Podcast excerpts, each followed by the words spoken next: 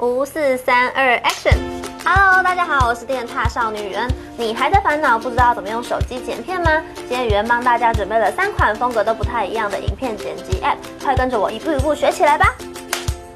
文青派的踏有看过来，雨恩第一款要介绍的是 Vue 我觉得它对于剪辑新手来说非常有亲和力，因为呢它不需要复杂的剪辑技巧，而是透过拼接的方式帮你把很多段影片汇集成一段哦。另外呢，你还可以选择是要用直的、横的，甚至是鱼眼的方式来呈现，相对来说是十分有变化的。那 VU1 呢，它最多可以录制一分钟的影片，你想要分成几段，都可以在下面这边自行调整哦。那拍摄完之后呢，你可以在上排的地方进行细节的调整，像是调整对比度啦、转场效果啦、音乐。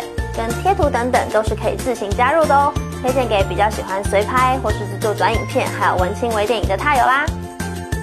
再来第二款 App 呢，叫 Alive，有人觉得呢它比较适合喜欢特效派的踏友，要有多提花就有多提花，而且呢它里面的素材啊几乎都是免费可以直接下载的哦。那在每一个类别款式底下呢，都还有非常多种特效的滤镜跟贴图可以选择。那如果你在每一段影片呢都加入不同的贴图跟滤镜效果，就可以营造非常不一样的感觉哦。那我们可以去试试看啦。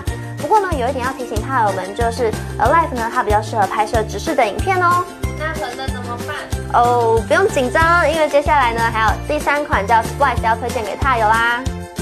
好，那最后一个 Splice 呢是我们电塔少女还蛮常用的一款剪辑 App。那它跟前两款比较起来呢，在剪接的部分会稍微再进阶一点点。那它呢是走比较淳朴朴实，然后实用正规的剪辑路线。那除了一般的剪接啊、上字卡之外，有人觉得它最特别的地方就是我们影片常常会有原音或者是背景音乐。那除了你可以选择要不要关掉或者是调大小声之外，Splice 还可以做到渐强渐弱哦。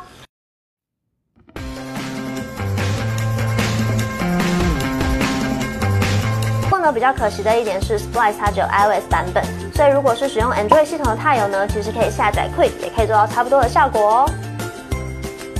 好的，以上呢就是原帮大家准备的三款影片剪辑 App 啦，希望大家可以赶快学起来，早日成为手机剪片达人哦。好了，如果喜欢我们影片的话呢，别忘了给我们一个 Like，还要订阅电下少女的频道，最后还要把我们的粉丝专业设为抢先看哦。大家拜拜。